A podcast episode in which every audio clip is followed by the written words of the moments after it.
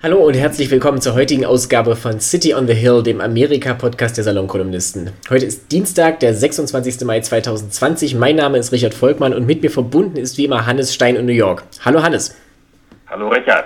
Hannes, das Memorial Day Wochenende liegt jetzt hinter uns, das in den USA ja traditionell den Beginn des Sommers markiert. In vielen Bundesstaaten wurde das auch ausgiebig gefeiert, wie wir gesehen haben. Also es gibt ja reichlich Fotos und Videos von vollen Stränden und Parks mit Grillpartys und allem weiteren. Wie war es bei euch? Ihr habt ein paar Leute eingeladen, nehme ich an? Nein, nein also wir, natürlich können wir keine, also ich kenne auch bei uns niemanden in der Gegend, der das gemacht hätte. Also wir haben einen Park nebenan, ich habe jetzt nicht nachgeguckt, Normalerweise ist dort viel Halligalli, gerade an solchen Wochenenden. Ich habe jetzt nicht nachgeguckt, wie es jetzt war, aber ich kann es mir eigentlich nicht so richtig vorstellen bei uns. Ich meine, wir sind jetzt inzwischen bei 100 Toten pro Tag. Mhm. Äh, wir waren sogar schon vorgestern mal darunter, da waren es paar und 80. Ähm, das ist für New Yorker Verhältnisse schon ganz passabel, gut. ja. Äh, ich lese gerade das Tagebuch von dieser chinesischen Schriftstellerin Fang Fang aus Wuhan. Und das kommt irgendwann jetzt bei Hoffmann und Kampe raus. Und ich soll was drüber schreiben. Und die schreibt irgendwann auch, wo sie in Wuhan diese Wegmarke passieren, 100 Tote pro Tag.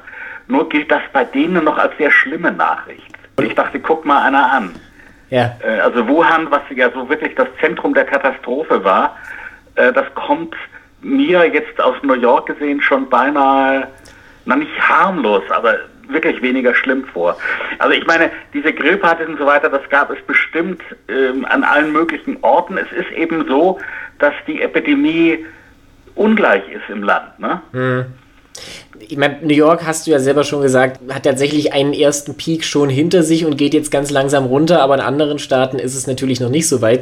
Und dann muss man auch dazu sagen, Memorial Day, also dieser der eigentlich sehr äh, ernste und würdevolle Feiertag, der ja trotzdem halt immer so ein bisschen diese Sommerfeierlaune einläutet, wird natürlich auch in den, in den südlicheren Staaten mit wärmerem Wetter sicherlich anders gefeiert als in New York. Ja, das darf man auch nicht vergessen. Ja, wobei, wobei wir haben inzwischen, also wir haben einen wunderschönen Tag heute.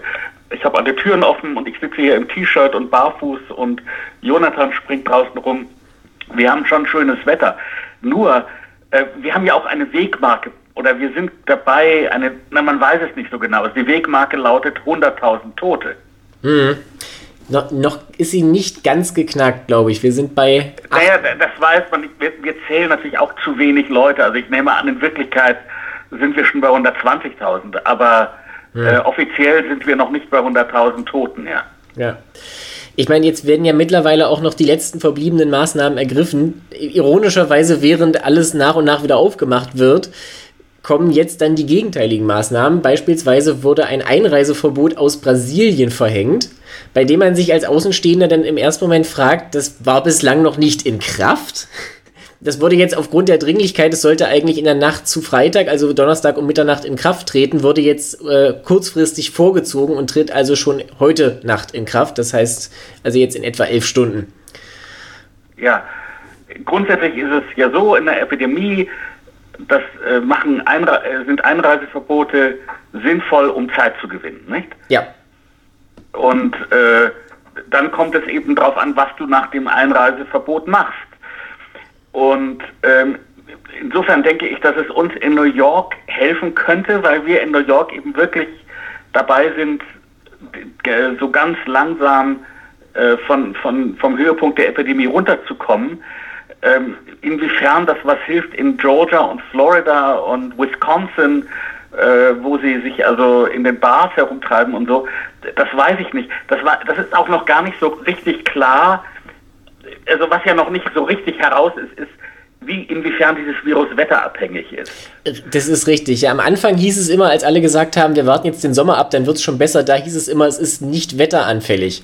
Es kann natürlich sein, dass es jetzt eine Korrelation ist zwischen abnehmenden Zahlen und besserem Wetter, aber ja. wir, wir wissen halt, dass wir eigentlich nichts wissen. Ja? Wir, naja, wir, es, ist, es scheint doch so zu sein, dass ähm, man sich draußen sehr viel weniger ansteckt mit dem Zeug als drinnen. Ganz ja. banal, weil dort der Wind weht. Ja, ja das ist richtig. Und das, und das könnte uns tatsächlich helfen und insofern könnte es sein, dass dieses Einreiseverbot nicht so blödsinnig ist, wie es auf den ersten Blick aussieht. Aber ich weiß es nicht so genau.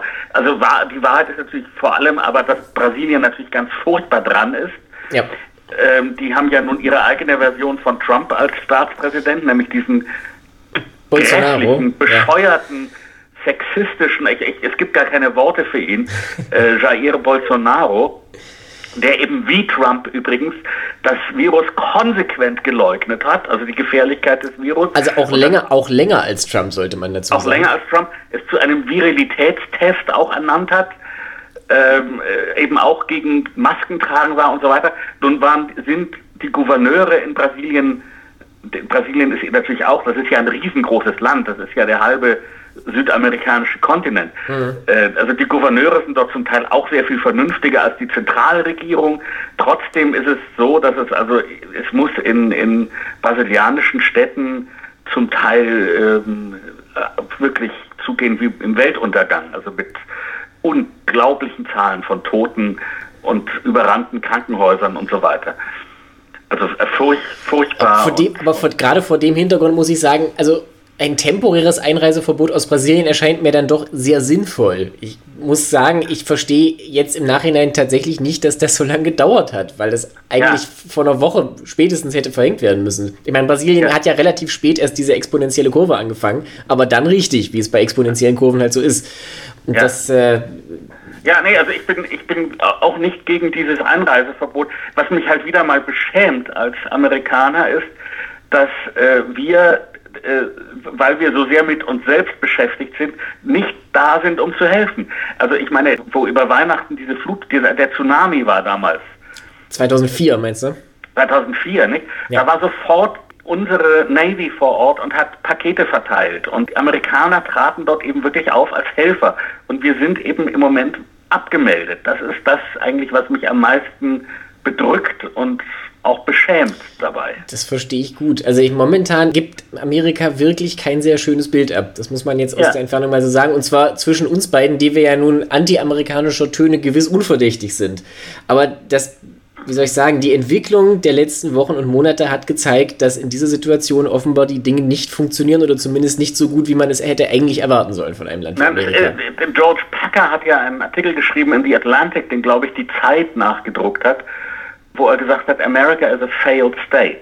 Ich meine, ich würde, ich würde nicht so weit gehen, weil ein paar Dinge in Amerika schon funktionieren, aber, äh, aber die offiziellen Sachen funktionieren alle nicht. Das ist einfach so, ja. Gut, es ist ein Land von Individualisten, die am Staat vorbeiarbeiten. Das ist historisch schon immer so gewesen. Das hat natürlich ja, seine ja, das ist das, was funktioniert. Also was funktioniert, ist die Zivilgesellschaft, was funktioniert, sind unsere Ärzte, was funktioniert, sind unsere Forschungseinrichtungen. Also ein Grund, warum ich heute relativ gut gelaunt bin, ist, weil wir jetzt also noch, noch zwei Impfstoffe am Start haben, die äh, gut aussehen also und, und so weiter. Das alles funktioniert. Es funktioniert auch, ich meine, woran ich mich auch immer wieder festhalte, wenn ich in eine meiner Depressionen versinke, ist, die, inter, die internationale Zusammenarbeit von Forschern funktioniert natürlich so gut wie, glaube ich, noch nie in der Geschichte. Allerdings, ja, das ist mir auch schon aufgefallen, das ist ein Punkt, der mich auch sehr positiv stimmt. Was natürlich weiterhin überhaupt nicht funktioniert, ist die Hilfe von Seiten des Federal Government oder was heißt überhaupt nicht? Sie funktioniert nicht so, wie man es sich wünscht. Was besonders viel herumgereicht wurde, jetzt auch auf Twitter am Wochenende, Donald Trump hat äh, Memorial Day mit Golfspielen verbracht. Ja. Das ist aus zwei Gründen bemerkenswert. Zum einen, es gibt natürlich wie für alles auch dafür einen Tweet, weil er nämlich seinerzeit Obama vorgeworfen hatte, dass der Golfspielen war, als es wegen Ebola, das ist wie aus einem früheren Leben, 2014 in Amerika zwei, in Worten zwei Todesfälle gab. Das ist das eine und das andere ist. Und übrigens, und übrigens, und bei Ebola eben auch, da waren wir in Afrika. Unsere Ärzte waren in Afrika und haben geholfen. Richtig, ja. Aber das ist eine lange zurückliegende Vergangenheit.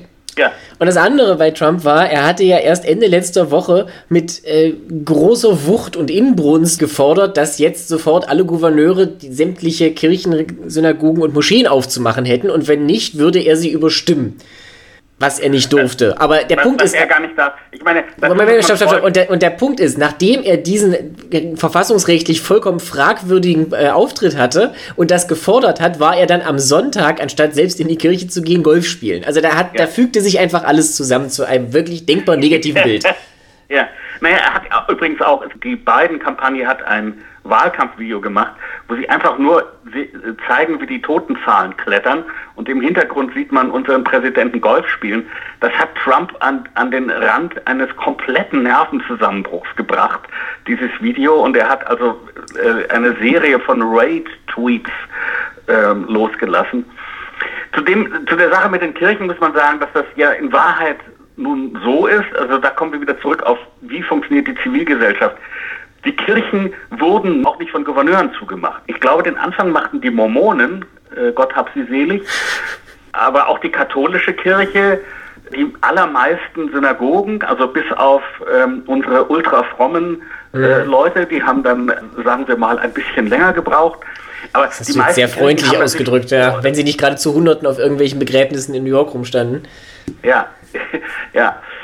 Also ich will sagen, die meisten Religionsgemeinschaften, auch die islamischen übrigens, haben natürlich von selber kapiert, dass das eine Seuche ist und dass man in einer Seuche äh, nichts Gottgefälliges tut, wenn man sich jetzt in Räumen ohne Lüftung äh, dicht gedrängt versammelt. Und das ist auch weiterhin so. Also diese, diese Trump-Anordnung, dass die eben reine Show ist, weil er dazu wirklich nicht das Recht hat. Der Präsident kann mir nicht befehlen, mich in die nächste Synagoge zu verfügen.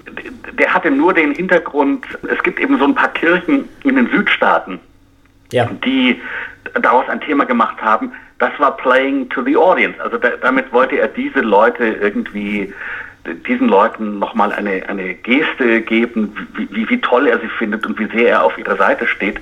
Mit der Religiosität hat das bei diesem Mann natürlich nichts zu tun. Der einzige Gott, den Donald Trump anbetet, ist Donald Trump. Was auch noch interessant ist, wir haben ja jetzt schon mehrmals darüber gesprochen, die, die Politisierung der Antwort auf den Virus ist ja immer noch sehr stark. Wir haben immer so ein bisschen dieses Bild, auf der einen Seite stehen die Demokraten, die halt versuchen, äh, eine, eine deutlichere Antwort auf den Virus zu formulieren und auf der anderen Seite stehen die Republikaner, die das alles, alles schlecht finden ja, und die auch gegen Masken tragen sind. Es ist ganz interessant, ich habe äh, gestern das Interview mir angehört von Rick Scott, dem Senator aus Florida, der bei CNN war, und da ging es um die Frage, wie das ist mit Maskentragen und ob er das empfiehlt. Und dieser Mann ja, hat wirklich sich zu einer Brezel verbogen. Also er hat am Anfang gesagt, ausdrücklich, natürlich sollen die Leute Masken tragen und er ist strikt dafür. Auf der anderen Seite ist es aber äh, jedermann selbst überlassen und er würde niemand, also er ist dafür, dass alle Masken tragen, aber er würde niemals da, dafür stimmen, dass es verpflichtend wird, Masken zu tragen. Und das ist halt wirklich having the cake and eat it, was da passiert, ja. Naja, also man muss gerechterweise sagen, dass es auch Republikaner gibt, die nicht Mischugge sind. Der, der Gouverneur von Ohio ist ein Republikaner. Äh, auch in Meinungsumfragen ist übrigens die Hälfte der Republikaner für weitere Maßnahmen, um das Virus einzudämmen. Das Interessante ist Folgendes, was ich wirklich aber ich glaube, das sieht man auch bei euch in Deutschland. Wenn man dafür ist, sofort möglichst viel wieder aufzumachen, Einzelhandel wieder aufmachen, Restaurants wieder aufmachen. Schwimmbäder, äh, Theater. Schulbäder, Theater. Dann muss man, wenn man logisch denkt, ein absoluter Befürworter des Maskentragens sein, weil das die logische Voraussetzung dafür ist, dass man das vielleicht relativ gefahrlos tun kann. Ja. Ja? Also die, die, die, die Schnittmenge zwischen Befürwortern von Maskenträgen und Befürwortern von alles aufmachen, was man nur aufmachen kann, müsste relativ groß sein. In Wahrheit ist es aber so, dass dieselben Leute, die sagen, wir müssen jetzt sofort alles wieder aufmachen, dieselben Leute sind, die sagen, und Maskentragen ist ganz scheiße. Ja, das ist die, das, du, das ist die gibt Gates keine, keine Chance-Fraktion ja, zumindest. Also das, daran siehst du, dass das eben überhaupt nichts Rationales ist. Ein, ist ein sehr schönes Video ist bei uns went viral, wie sagt man das auf Deutsch, hat sich massenhaft verbreitet. Oh, das hat ein Angestellter von, ich glaube, Costco gemacht. Costco ist einer dieser ähm, Ladenketten, wo man eben vom Weltraumsatelliten bis zu 50 Tonnen Rosinen ähm, äh, so alles kaufen kann. Und, und die haben also natürlich eine Politik in ihrem Laden, dass du den Laden nur betreten darfst mit Maske. So. Ja versucht, dann versucht also ein Kunde diesen Laden zu betreten ohne Maske und wird von einem Costco-Angestellten übrigens sehr freundlich, aber auch sehr bestimmt. Amerikaner sind darin sehr gut äh, in dieser Mischung von freundlich und bestimmt gesagt, Sir, you are not welcome here. Und er wird aus dem Laden also wieder rauskomplimentiert. Und er sagt, warum er keine Maske trägt, because this morning when I woke up it was still a free country, weil es an diesem Morgen noch ein freies Land war. I'm sorry, I thought this was America. Ja, und Und er versteht nicht, also seine Intelligenz, das ist eben sozusagen die, die Freiheitsdefinition ungefähr eines Vierjährigen. Mein Sohn versteht das schon besser. Der ist natürlich auch ein Genie. Gut, klar, ja. Dass natürlich eine Ladenkette das Recht hat, auf ihrem Grund und Boden äh, durchzusetzen, dass man dort Masken trägt. Ja? Zumal, also, zumal in, dass Freiheit nicht darin besteht, dass man auf meinen Wohnzimmerteppich pinkeln kann. Ich darf auf meinen Wohnzimmerteppich pinkeln, aber du doch nicht. Ich fühle mich in meinen Freiheitsrechten eingeschränkt, Hannes. Das äh, finde ich, find ich nicht gut. Ich ziehe vor Gericht. Das Thema mit den Masken ist ja tatsächlich auch inzwischen so sehr zum Parteithema geworden, dass es Leute gibt, die sich dagegen wenden, dass es zum Parteithema geworden ist. Und ich wollte jetzt vorhin noch einen Namen erwähnen, weil ich das tatsächlich bemerkenswert finde, und zwar den Gouverneur von North Dakota.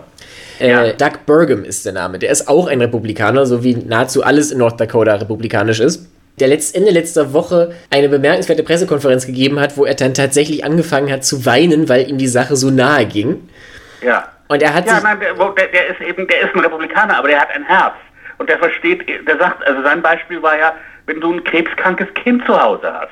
Ja, oder auch, oder auch äh, gefährdete Erwachsene, die äh, die, die womöglich möglich die Covid-19 haben und dagegen kämen, ankämpfen. Also ich meine, wirklich naheliegende Beispiele, ja. Also ja. wenn du, wenn du Leute schützen willst, die schutzbedürftig sind. Und er meinte halt auch, der Versuch, aus der Maskenfrage eine Parteiangelegenheit zu machen oder eine politische Frage, ob man links oder rechts ist, ja, blau oder rot, ist a senseless dividing line. Also eine unnötige Trennlinie sozusagen. Ja. Und das fand ich auch sehr angenehm. Also die, die Vernunftlinie verläuft eben doch quer auch durchs politische Spektrum. Ich will das jetzt nicht ja. zu harmoniesüchtig darstellen, aber es ist halt nicht das eine gegen das andere.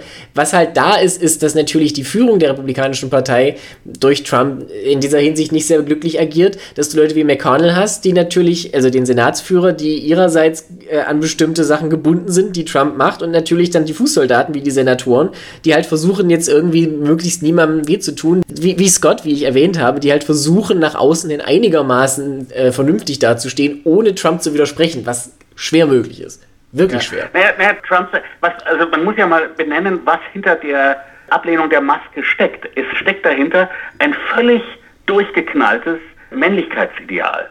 Da, ja? bin ich mir, da bin ich mir zum Beispiel nicht ganz sicher. Ich für meinen Teil glaube, das ist immer noch aus, dem, aus der Anfangszeit der, der Epidemie, wo es hieß, das ist ja sowieso alles halb so wild und wer das macht. Der Punkt ist, wenn, wenn Trump anfängt, Masken zu tragen, dann hat er in diesem Kulturkampf, und es ist alles Kulturkampf, der Gegenseite recht gegeben. Und ja, das, ja das, das, stimmt. Also wenn ich sozusagen eine Maske aufsetze, dann ist das das Gegenteil von einem Make America Great Again äh, Kappe, die rote richtig, Kappe. Richtig ich, sa ich sage mit der Maske, nö, es ist eigentlich alles nicht so doll gelaufen. Damit sagst du, wir haben momentan ein Problem. Und das ist einfach ja. das Gegenteil, wirklich das genaue Gegenteil der Botschaft, die Trump seit August 2015 immer und überall gegeben hat. Beziehungsweise. Ja, damit, womit ich übrigens wieder bei dem Buch von Fang Fang bin, ja. aus Wuhan, das deswegen bemerkenswert ist. Also diese Frau ist keine Dissidentin. Die, die war nie eingesperrt oder sowas. Und gerade deswegen ist es so bemerkenswert, mit welcher Klarheit sie sagt, also mit welcher Bitterkeit und welcher Wut sie darüber schreibt, wie eben in den ersten 20 Tagen die, die äh, Parteiführung konsequent gelogen hat. Gut, aber das ist ja in autoritären Regimen, zumal in kommunistischen, wirklich nichts Neues. Also das wussten wir alle vorher, dass da nichts stimmt. Und es ist ja auch erwiesen. Ich meine, wir hatten ja schon Ende Dezember den ersten äh, Covid-Todesfall in Europa. Deswegen kann das nicht, also die, die Zeitlinie, die nein, aus China nein, kommt. Nein, das, was mich interessiert daran, ist ihre Wut. Ja. Weil, weil, ihre Wut ist eben eine Wut, die, die sehr viele hier, ich zum Beispiel auch teilen. Ja? Also wir haben, wenn wir da vorhin darüber gesprochen haben, dass wir jetzt wahrscheinlich nahe an der 100.000 tote Zahl sind. Ja. Es gibt inzwischen Berechnungen, wenn wir eine Woche früher in den Lockdown gegangen wären, hätten wir uns Zehntausende Tote gespart. Und zwei Wochen vorher wäre es noch weniger schlimm gewesen. Und dann muss man noch was sagen, leider. Den Chinesen ist es immerhin gelungen, die Seuche auf eine Provinz und eine Stadt zu begrenzen. Das ist richtig. Ich meine, die hat, aber die haben natürlich auch Maßnahmen verwendet, die zu dieser Zeit in demokratischen Staaten völlig undenkbar schienen und auch andere, die immer noch völlig undenkbar scheinen, weil die, das Ausmaß an Kontrolle über die Bürger dann natürlich wirklich dystopische Ausmaße hat. Ja, ja, jein. Auch das lerne ich aus diesem Buch. Auch in Wuhan gab es Maskenverweigerer. Auch in Wuhan gab es Leute, die, die sich gegen, also es ist sozusagen das, das mistig, das Interessante an dieser Frau zum Beispiel ist, dass sie einerseits komplett renitent ist und, und sich auch wirklich beschwert über die Parteiführung und andererseits sagt, ich unterstütze die Maßnahmen der Regierung zur Eindämmung dieser Seuche zu 100 Prozent. Aber also auch, auch in diesem autoritären China sozusagen äh, gab es Leute, die das alles nicht eingesehen haben. Äh, es ist ein wirklich interessantes Buch, ich, aber es ist ein anderes Thema. Ich, ich, glaube trotz allem weiterhin nicht, dass China da wirklich das Modell ist, weil China Nein, das ist nicht, das ist, ist überhaupt Also das wollte ich dir nicht, wollte ich dir nicht in, in den Mund gelegt Modell, haben, natürlich. Nein, nein, das ist überhaupt nicht das Modell. Die Renitenz dieser Frau ist ein Modell. Das schon eher, ja. Und das ist natürlich auch was, das kann, können sich viele Individualisten auch in Amerika noch hinter die Ohren schreiben. Was ich vielleicht noch anmerken möchte, noch als letzten Punkt zum Thema Maskenpflicht. Joe Biden hat ja an Memorial Day zum ersten Mal seit zwei Wochen wieder sein Haus verlassen. Ja, und trug eine schwarze Maske und wurde sofort von Trump verhöhnt. Ne, nein, nicht ganz korrekt. Er wurde verhöhnt von, jetzt muss ich nachschauen, Brit Hume, einer Fox News Kommentatorin oder, oder Redakteurin, die sich darüber lustig gemacht hat, dass er kaum zu erkennen war hinter der schwarzen Maske und seiner Sonnenbrille. Und das hat Trump retweetet. Und ich muss ehrlich sagen, die Überschrift Trump who spent Memorial Day without a face mask shares tweet criticizing Biden for wearing one ist für mich schon Peak 2020. Besser wird's nicht. Ja, da ist alles drin. Also, dass, dass Donald Trump diesen, den Tag also Memorial Day ohne Maske verbringt, ist das eine, weil das haben wir schon erwähnt, aber das, es genügt nicht recht zu haben, sondern man muss auch noch die Gegenseite verspotten. Ja, und das ist, Joe Biden ist ein alter Mann. Nicht so viel älter als Donald Trump natürlich. Ja, der gut daran tut, mit gutem Beispiel voranzugehen und eine Maske zu tragen, wenn er vor die Tür ja. geht. Ja, aber vor, aber vor allem, indem ich eine Maske trage, die Maske schützt mich ja gar nicht. Oder gar nicht so sehr. Ja, das, das sondern, mein, sie schützt, sondern sie schützt dich. Richtig, und das meine ich mit gutem Beispiel vorangehen. Ja, ja. Das, also das, mit anderen Worten, auch der 18-Jährige soll bitte eine Maske tragen. Um Gottes der Willen, glaubt, ja, dass, ja, ja, dass ja. Ihm, das- dass ihm das Virus nicht tut. Dass die Maske ist ein, also wenn die Maske ein Zeichen ist, dann ist sie ein Zeichen von, ich kümmere mich um dich. Ja, du hast es ja anfangs gesagt, das ist das Zeichen der funktionierenden Zivilgesellschaft, dass einer dem anderen hilft in der Art Ja. und Weise, wie er kann. Das kann in Form von Geld sein, das kann in Form von Zeit sein und das sollte aber auch als, im allermindesten Fall in Form des wirklich minimalen Einsatzes sein, den es erfordert, eine Maske aufzusetzen, um die Ansteckungsgefahr zu reduzieren. Die gute Nachricht nur noch eine, als kleine Ja. Fußnote am Schluss. Die gute Nachricht lautet, bei uns im Bundesstaat New York gibt es jetzt ein, ein Preisausschreiben. Wer das beste YouTube-Video als Werbung für die Maske macht, der kriegt irgendeinen Preis. Er kriegt einen Jahresvorrat an Masken. Irgend sowas. Ein Jahresvorrat an N95-Masks. Ich habe gerade eben auf Amazon nachgeguckt, ob man die inzwischen eigentlich als Zivilist kaufen kann. Äh, immer noch nicht. Ähm, Was ist mit FFP2? eine, N90, eine N95, das ist die medizinische Maske, die tatsächlich einen selber schützen würde. Von denen wir ja, also ein, zur Tra- Tragödie bei uns gehört ja, dass wir nicht genug Schutzanzüge für Ärzte und Pfleger hatten. Ja. Aber Ähm, das, jetzt, ja. inzwischen ist das Problem nicht behoben, aber du kannst immer noch auf Amazon, jedenfalls bei uns, keine N95-Maske kaufen. Fand ich einfach interessant, das nochmal nachzugucken.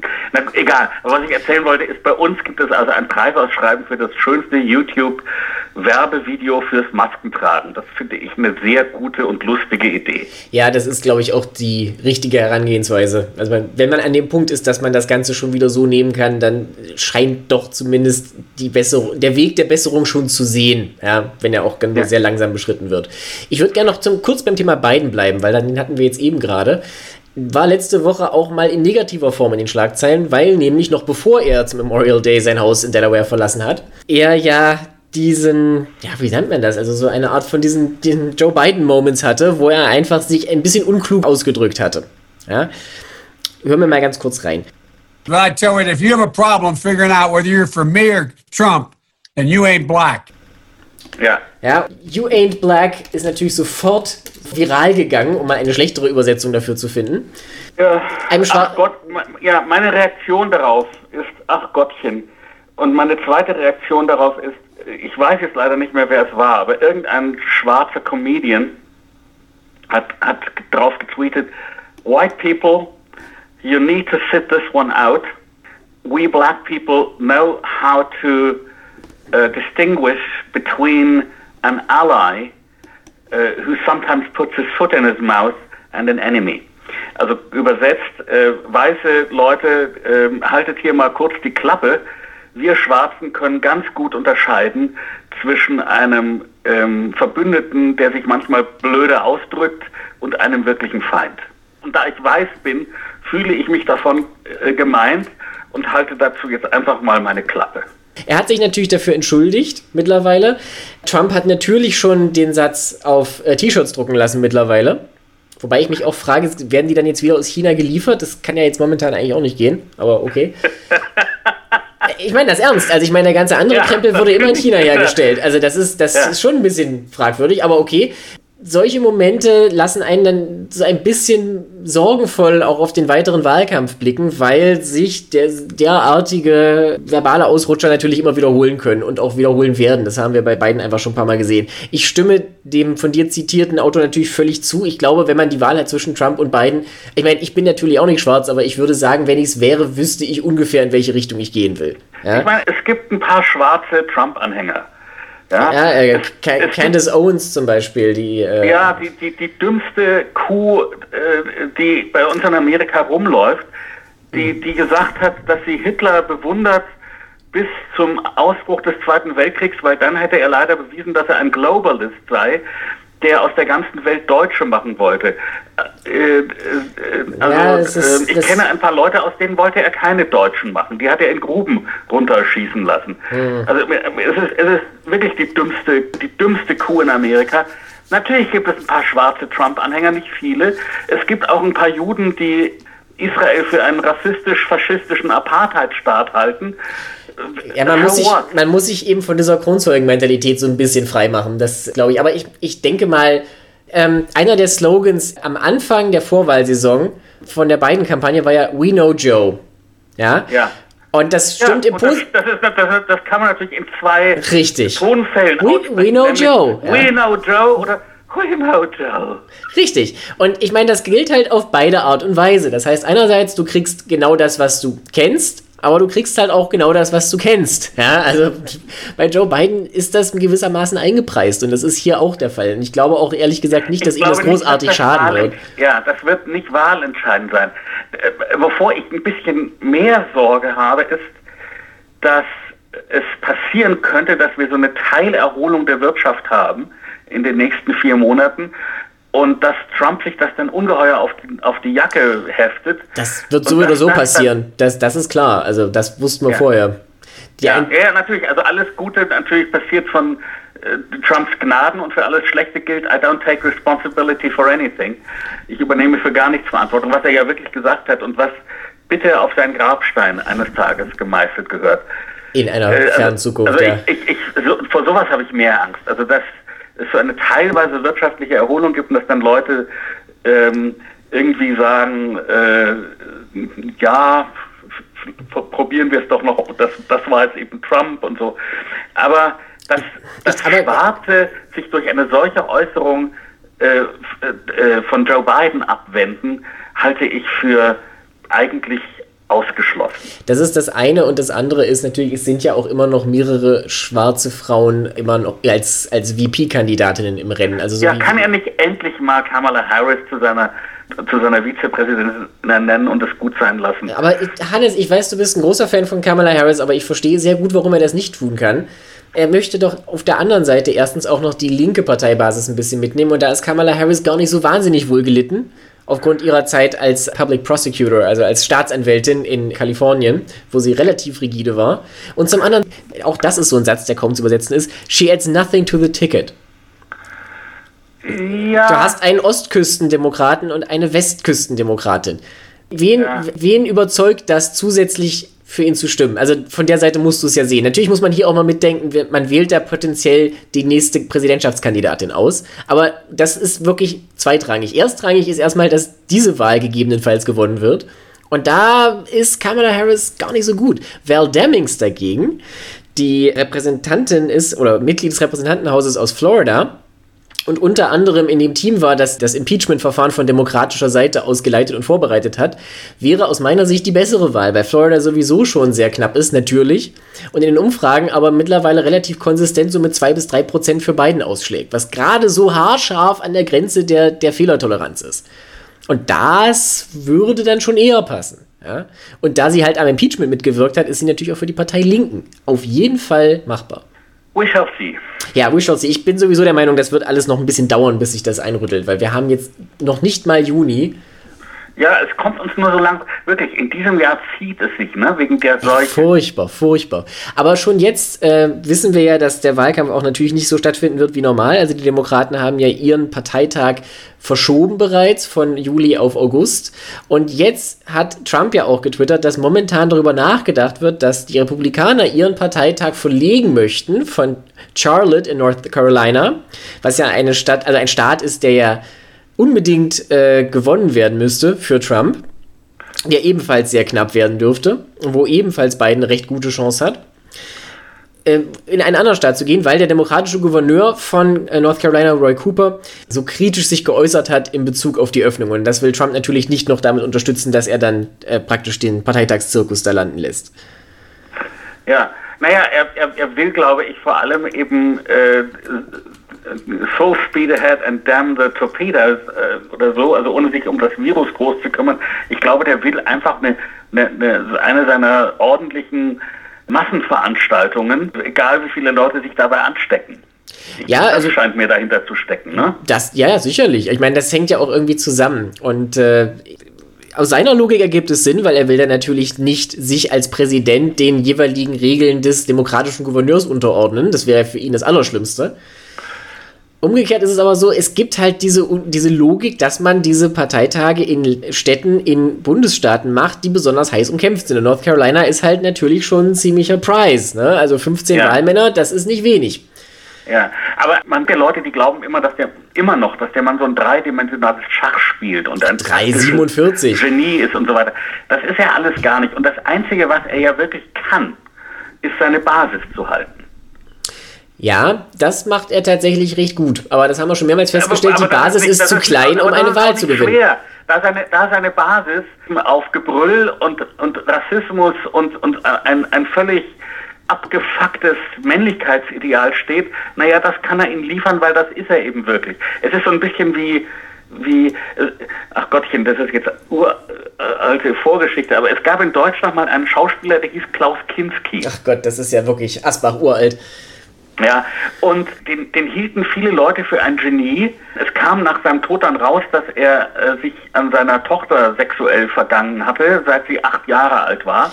Klaus also Kinz- ein, ein wirklicher Krimineller, was mich, als, ich, als das rauskam, die hat ein sehr aus, eindrucksvolles Buch darüber geschrieben, überhaupt nicht gewundert hat, weil ich ihn nie mochte. Und das Einzige, was Klaus Kinski immer konnte, war dauerndes Gebrüll. Ja, so auch, also die, wirklich dieses deutsche mit Stentorstimme gebrüllte Männchen, ja. Klaus Und dann- Kinski und- war halt, war dann- halt und- nicht ganz und dann- dicht auf jede denkbare Weise. ja, und, und dann äh, spielt er immer Rollen, das waren eben immer Tyrannen, naja, weil er eben das selber war. Und wie alle Tyrannen übrigens natürlich zutiefst feige.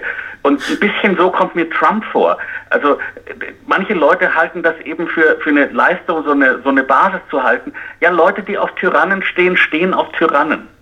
Äh, Aber zwei Drittel der, der Leute tun es eigentlich meistens eher nicht. Ich würde dir aber auch recht geben, dass es tatsächlich für Trump einfach nicht sehr schwer ist, weil Trump nichts anderes kann als er selbst sein. Ich meine, wirklich, man hat ja am Anfang noch irgendwie versucht, ihn irgendwie zu verstellen oder alle haben gesagt, er wird ja, er muss sich ja auch gelegentlich irgendwie zusammenreißen, wenn er dann eine Rede hält oder sowas und das versucht er ja auch. Ich meine, das sind so viele Termine. ihm immer so fünf Minuten. Ja, genau. Und ich meine, das sind so die Termine, die kriegen wir nicht mit, weil gelegentlich passiert auch was, ohne dass es ein großes Fettnäpfchen gibt oder wir sind schon zu sehr desensibilisiert.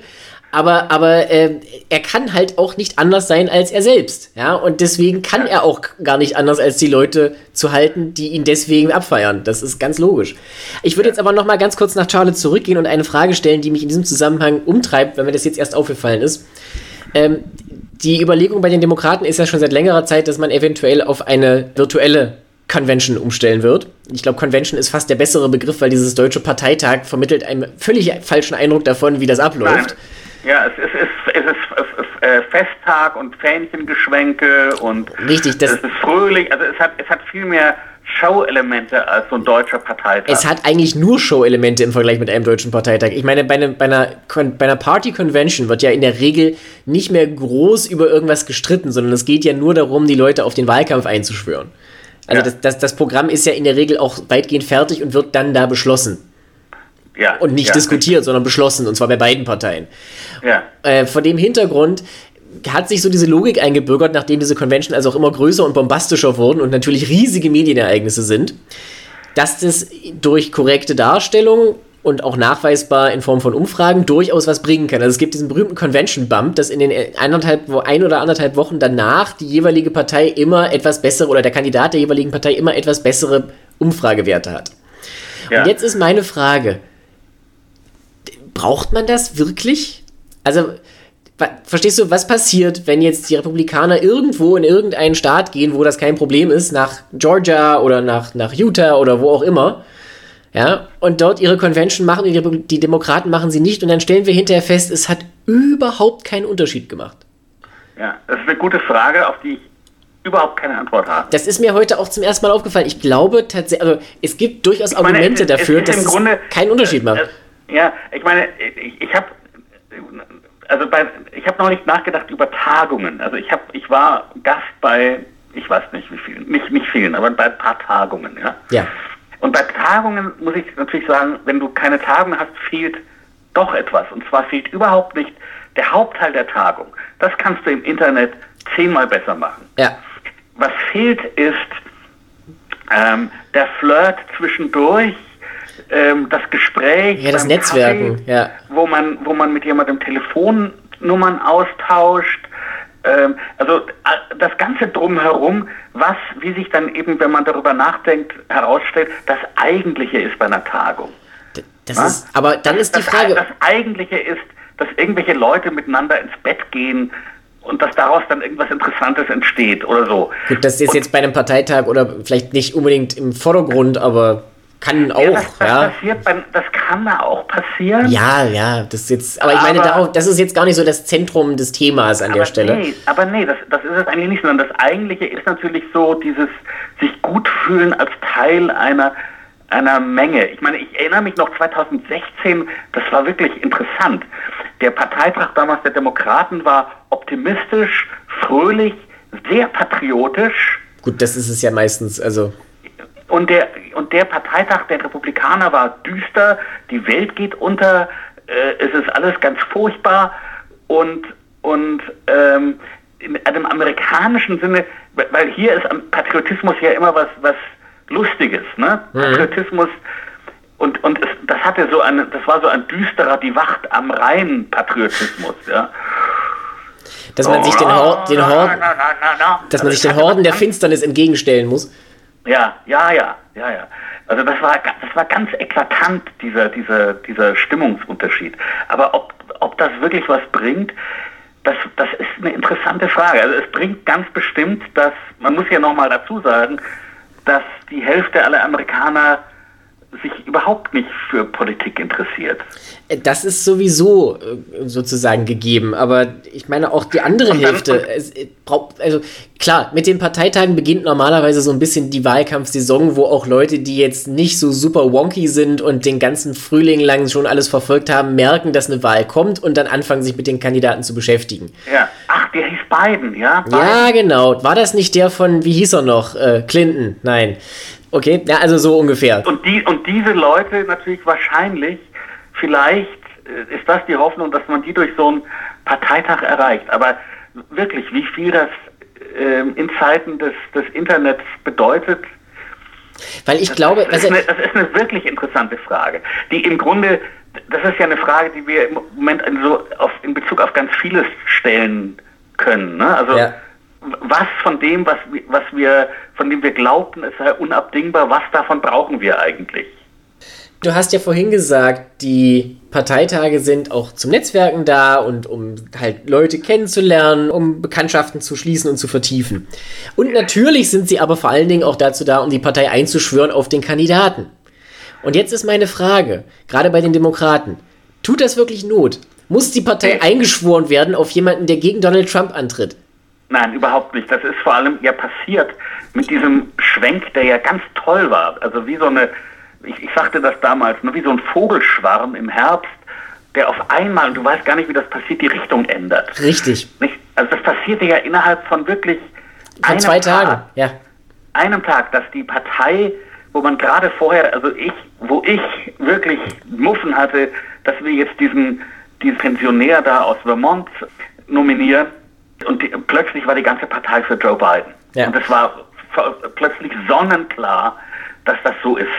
in einem Wahlkampf, wo es gegen Donald Trump ist und wo das Mhm. schon passiert ist, da kannst du dir eigentlich diesen ganzen Zirkus auch schenken. Und wir müssen ja. Ja. auch dieser Realität ins Gesicht sehen. Wenn ich sage, es ist sehr wahrscheinlich oder es wird, es wird ins Auge gefasst, dass eine virtuelle Convention durchgeführt wird, natürlich wird diese Convention virtuell stattfinden. Das ist doch sonnenklar. Es ist doch Ja. vollkommen unrealistisch, dass in drei Monaten ein riesen Rambazamba mit tausenden von Teilnehmern in einer engen, stickigen Halle stattfindet. Nie im Leben. Ja.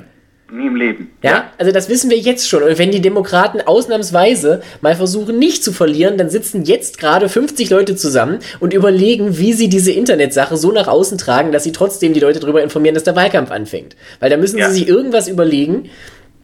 Ich traue ihnen zu, dass sie das wieder nicht vernünftig anstellen, weil sie im entscheidenden Moment durchaus die Eigenschaft haben, wie soll ich sagen, es an der nötigen Professionalität fehlen zu lassen. Ja, nicht, nicht, nicht immer. Also äh, Obama 2007, da haben die Demokraten schneller als die Republikaner kapiert, was soziale Medien sind. Das stimmt. Wobei, das war halt auch wirklich so, ein- so ein Kippmoment, weil noch 2004 natürlich ohne Facebook Internet einfach eine deutlich kleinere Rolle gespielt hat und wir müssen wir davon ausgehen, dass wir diese Dynamik dieses Jahr nicht haben. Aber äh, wie- unabhängig davon trotzdem, irgendwie muss man das dann natürlich präsentieren, zumal die Republikaner ja sehr wahrscheinlich eine, eine Convention stattfinden lassen werden. Ja. Denn sofern Ja. es keine zweite Welle gibt, die genau in dem Moment einsetzt und noch viel schlimmer ist als die erste, was Gott verhüten möge, kann ich mir nicht vorstellen, dass Trump sich das nehmen lassen wird. Ja, nee, das wird er sich nicht nehmen. Das wird sicherlich nicht in Charlotte stattfinden, weil ich mir auch nicht vorstellen kann, dass Roy Cooper dem zusieht, tatsächlich, also der Gouverneur. ja. Aber das irgendwo wir wird es halt sein. In Texas oder so, ja. Auch, ja, ja, vielleicht. Ich meine, da, auch da sind ja die, also selbst in Staaten, die wir jetzt immer so genannt haben als Negativbeispiel, wie gesagt, also Rick Scott, der, der ähm, Senator aus Florida, ist Senator aus Florida, also ein Staat ist, wo sehr, sehr viel offen ist und selbst, selbst dem hat man angemerkt, er würde eigentlich, wenn er nicht unter der Parteidisziplin stünde, durchaus gerne andere Sachen sagen. Ja. Ja, ja. Und das Nein, ist alles andere als ein Sympathieträger. Eine andere Sache, die man wirklich auch nicht unterschätzen darf, ist, e- egal was die Gouverneure der jeweiligen Bundesstaaten machen, ähm, äh, dort leben ja auch immer noch Leute, die, die äh, fähig sind zu denken. Also ich meine, es gibt auch jede Menge Texaner, die ähm, ohne da, von irgendjemandem davon, da, dazu aufgefordert worden zu sein, Social Distancing betreiben und ähm, Masken zu tragen und, und all dies, nicht? Ja. Richtig, das kommt noch hinzu. Übrigens habe ich nur, ich habe neulich ein süßes Wortspiel gelernt. Nämlich das, das Wortspiel geht so: Wir sollten nicht reden von Social Distancing, wir sollten äh, reden von distantly socializing. Das ist schön. Das ist jetzt praktisch dann die zweite Stufe. Nach, nach äh, wir gehen gar nicht mehr vor die Tür, kommt, wir gehen vor die Tür, aber äh, wie war das? Distantly socializing. Distantly- ja. distantly das- socializing. Wie auch immer, per Zoom oder von der von der Tür aus dem Na der Nachbarin zuwinken, äh, wie- wie auch immer. Aber distantly, das, ich finde das sehr schön. Ja, das ist ein schönes Schlusswort, Hannes. Ich danke dir auf jeden Fall für das Gespräch. Wir werden nächste Woche immer noch sehr, sehr viele Themen haben, zu denen wir jetzt heute gar nicht gekommen sind. Unter anderem der Heroes Act, also das geplante zweite Hilfspaket des Kongresses. Das haben wir jetzt nicht anreißen können. Das wird uns aber sicherlich noch bis zur nächsten Woche beschäftigen. Ne, nämlich die Frage, ob es durchkommt. Richtig, die Frage, ob es durchkommt. Ich äh, erlaube mir den Spoiler-Alert sehr wahrscheinlich in dieser Form nicht. Aber das sehen wir dann. Lassen wir es gut sein. Ich danke dir für das schöne Gespräch. Bleib gesund, grüß alle und wir hören uns nächste Woche. Ich danke allen fürs Zuhören.